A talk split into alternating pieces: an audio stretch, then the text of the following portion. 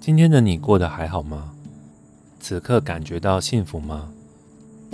我是方旭中，欢迎您来到诚品松烟店。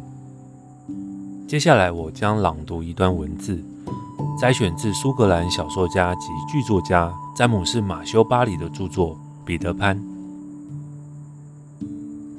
在所有令人愉悦的岛屿中，永无岛是最舒适小巧的一座岛。